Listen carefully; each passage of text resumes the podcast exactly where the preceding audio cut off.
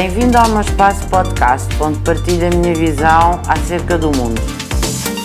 Eu, quando fui deputada, tive o grande orgulho de estar eh, numa legislatura onde o quadro normativo eh, mudou nas competências que foram dadas às autarquias e foi quando começou efetivamente a descentralização nomeadamente no que diz respeito à educação, com a delegação de competências.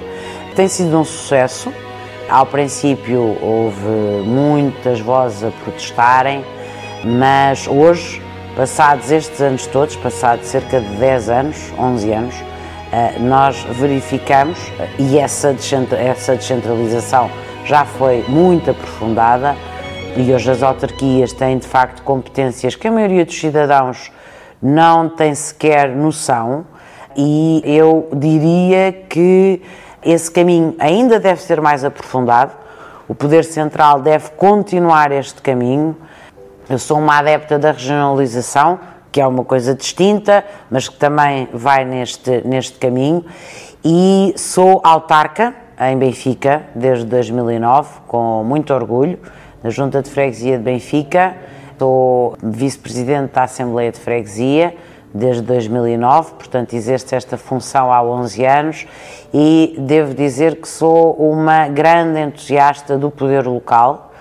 Os autarcas trabalham muito, os autarcas trabalham 100 horas, os autarcas não têm sábados e domingos uh, e não têm o dia e a noite e não têm um horário de trabalho.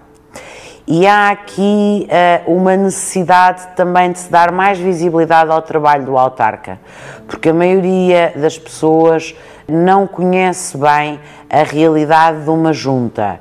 Começando pelas responsabilidades civis e criminais que os membros dos executivos das juntas e das assembleias uh, municipais e das câmaras naturalmente têm, mas também da sua grande exigência por estarem muito próximos das populações e, portanto, são pessoas conhecidas do cidadão comum.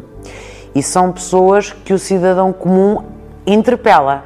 Portanto, com o Primeiro-Ministro e com o Ministro, com o Secretário de Estado, há sempre algum pudor em abordar, mas o autarca, eh, o cidadão, quer falar com ele, quer conhecê-lo. E tem sempre muitas reivindicações para fazer. E acha que o autarca tem uma varinha mágica. E o autarca não tem uma varinha mágica o autarca vive de acordo com um orçamento, vive de acordo com as dotações orçamentais e, portanto, tem que ser um trabalho muito rigoroso. E do ponto de vista do desenvolvimento sustentável, nós temos autarquias mais ricas e temos autarquias com problemas financeiros, porque hoje em dia ser autarca implica ser altamente qualificado, seja numa junta, seja numa câmara, seja numa Assembleia Municipal, seja numa Assembleia de Freguesia. Portanto, eu acho que nós temos que ter todos um profundo orgulho dos nossos autarcas e escolhê-los bem na altura de votar, porque efetivamente eles hoje são determinantes na vida do local onde vivemos. E quando votamos, temos que saber exatamente em quem estamos a votar.